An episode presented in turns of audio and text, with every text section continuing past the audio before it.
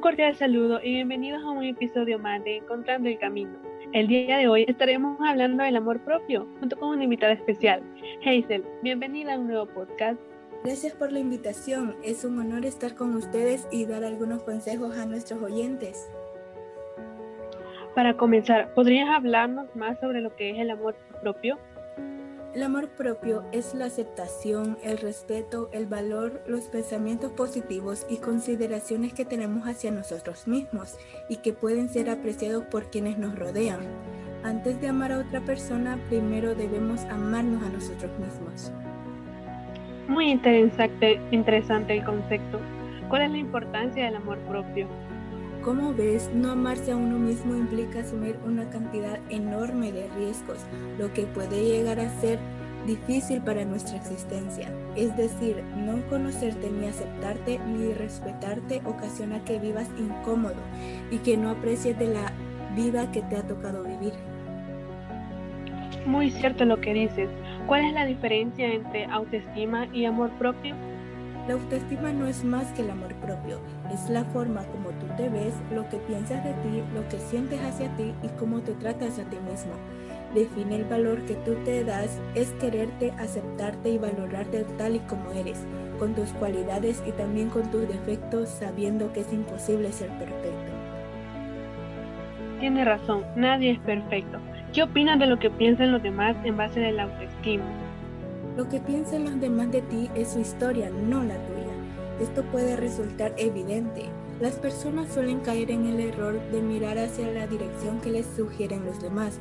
Por ese motivo, trata de conectarte más contigo mismo y valora lo que piensas de ti. ¿Crees que exigirse más de la cuenta puede dañar algo en nosotros o en los demás? Cuando uno se quiere poco, tiene a ver la vida a través de modelos ideales, es decir, como se olvida de las tonalidades grises y se hace partidario de blanco y negro. Por lo que si no eres el más guapo, el más delgado y el más exitoso, entonces interpretarás que eres un fracaso. Y pensar así es una trampa inconsciente que hace que estés en deuda contigo mismo. ¿Qué consejos nos darías para amarnos y aceptarnos a nosotros mismos? Como primer consejo que puedo darle es aprende a valorarte a ti mismo. Es importante tomar conciencia del valor que tienes como persona.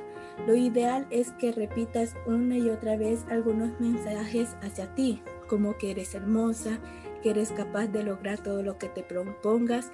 En cuando cambies la manera de cómo tratarte a ti mismo, cambiará la comunicación que tienes hacia el mundo. Muy cierto, la percepción que tenemos de nosotros mismos es como la mayoría de las veces nos perciben las personas. Y no, no es egoísmo amarse uno mismo, es cuidarse a sí mismo y hacer de tu felicidad una prioridad y es necesario. ¿Nos podrías decir otro consejo? Claro, otro consejo sería siente tus emociones. Es normal a veces sentirnos mal, es parte de la vida. Lo importante es no reprimir tus emociones. Al contrario, siéntelo y jamás olvides que todo lo malo pasará y solo se convertirá en un mal recuerdo. Es muy importante comprender por qué reprimirla solo hace peor las cosas y a veces es necesario buscar ayuda y no es algo malo. Como tercer consejo, tengo no te compares con los demás. Es importante que sepas que todos somos únicos, cada persona es diferente y ahí está nuestro valor.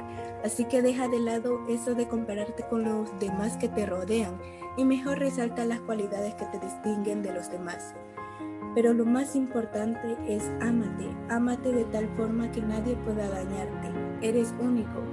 Tu misión más importante es cultivar el amor propio día tras día Sé capaz de amarte, de escucharte, de saber qué es lo que más anhelas en tu vida. Ama tu imagen, aprende a establecer límites, a decir no, porque esto a veces puede resultar demasiado complicado. No te compares con nadie y ten la cabeza bien alta y recuerda, no eres mejor, mejor ni peor, simplemente eres tú y eso nadie lo puede superar. ¿Cómo has llegado hasta aquí? Lo importante es saber quién eres y cómo he llegado hasta aquí, por lo cual solo tuve que mirar en cuatro direcciones, hacia adelante para saber a quién te diriges, detrás para recordar de dónde vienes, debajo para no pisar a nadie y a los costados para saber quién te acompaña y cuida. Qué gran reflexión y grandes consejos. Bueno, muchas gracias por estar el día de hoy con nosotros, Hazel. A ustedes y gracias por la invitación. Esto ha sido todo por hoy y no se les olvide sincronizar su programa la, próxima semana. Este ha sido un episodio más de Encontrando el Camino. Gracias.